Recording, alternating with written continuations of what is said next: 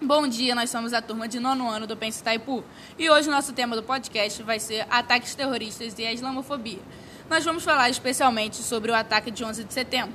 O ataque aconteceu em 2001, na cidade de Nova York, nos Estados Unidos. Esse tentado foi feito às Torres Gêmeas, onde se localizavam as principais grandes empresas dos Estados Unidos. Segundo especulações, acredita-se que o ataque foi orquestrado pelo grupo Al-Qaeda, que se utilizou de dois Boeings que se atirou contra as torres. Havia um terceiro avião que atacaria o Pentágono, localizado no estado da Virgínia. Mas antes que o ataque fosse efetuado, os Estados Unidos conseguiu derrubar esse avião. Até hoje não se sabe ao certo se foi o grupo Al-Qaeda ou o Bin Laden que orquestrou esse ataque. A Al-Qaeda é uma organização fundamentalista islâmica, onde tiveram vários idealizadores que criaram ela em 1988, após a Guerra do Golfo, e um dos seus idealizadores foi Osama Bin Laden.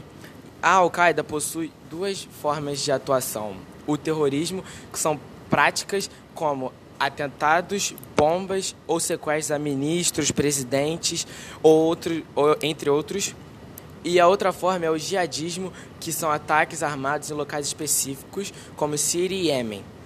Eles têm treinamentos táticos e domínio de armamento pesado, sabem pilotar aviões e helicópteros do exército e possuem armamento pesado e produção de bombas.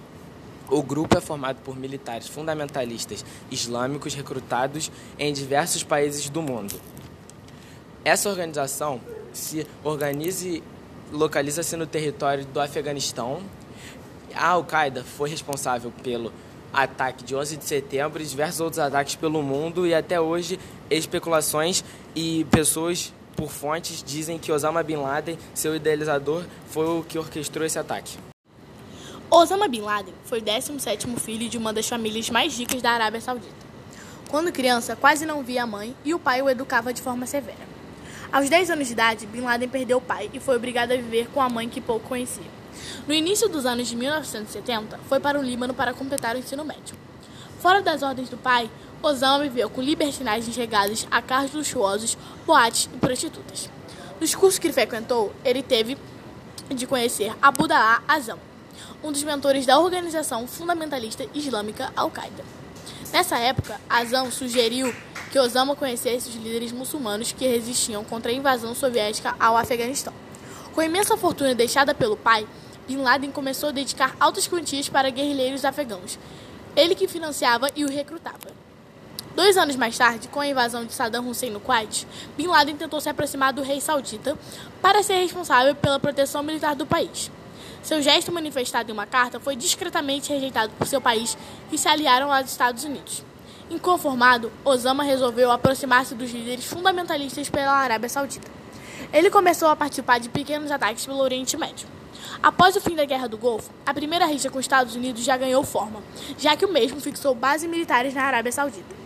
Depois disso, Osama Bin Laden resolveu dar prosseguimento a um ambicioso plano que buscava atacar importantes alvos no interior dos territórios norte-americanos.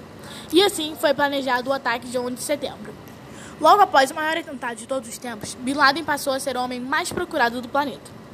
No início de maio de 2011, um comando especializado da Marinha dos Estados Unidos capturou Osama Bin Laden na cidade de Abbottabad. Barack Obama, atual presidente dos Estados Unidos na época, anunciou que Bin Laden foi morto com um tiro na cabeça. Porém, não foram divulgadas imagens detalhadas com a operação e nem com a foto do corpo de Bin Laden.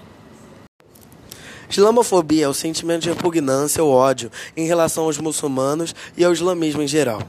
Os principais países que fazem esse tipo de opressão são os Estados Unidos e Canadá. Estes atentados, como já foi dito anteriormente por meus colegas, são promovidos por organizações fundamentalistas que interpretam os livros sagrados de forma diferente da proposta. Esse tipo de descriminalização aumentou muito depois do ataque terrorista de 11 de setembro, o qual ocorreu nos Estados Unidos. O termo islamofobia aparece escrito pela primeira vez em 20 e reaparece em 70. No entanto, encontram dois significados distintos. O primeiro refere-se refere a disputas e diferenças dentro do Islã. Já o segundo, o ódio aos, aos muçulmanos e ao islamismo.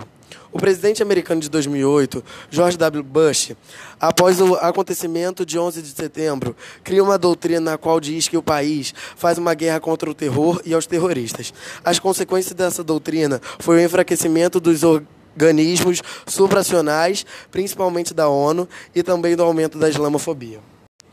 Bom, então, gente, esse foi o nosso podcast. Esse trabalho foi para o Pense Itaipu e nós somos os alunos do nono ano, turma 91. Meu nome é João Vitor e temos mais alguns integrantes. Dentre eles está Rebeca, Mel, Caio, Mavi e João Pedro Moraes. Então, gente, muito obrigado pela sua atenção e espero que vocês tenham gostado do nosso podcast. Muito obrigado. E para encerrar esse podcast, nós queríamos que vocês entendessem que a islamofobia é errado. Os atentados são feitos por, por pessoas que interpretam o livro de sua determinada religião de forma errada e realizam esses atentados para fazer com que as outras pessoas sigam essa determinada religião, que na maioria das vezes é o Islã. Mas mesmo assim, não significa que nós devemos generalizar. Bom, gente, então esse foi o nosso podcast. Nós queríamos agradecer pela sua atenção. Nós somos os alunos do nono ano de Itaipu. Meu nome é João Vitor e temos mais alguns integrantes. Dentre eles, Rebeca, Mel, Caio, Maria Vitória, João Pedro Moraes. E é isso, gente. Muito obrigado pela sua atenção e até o próximo podcast.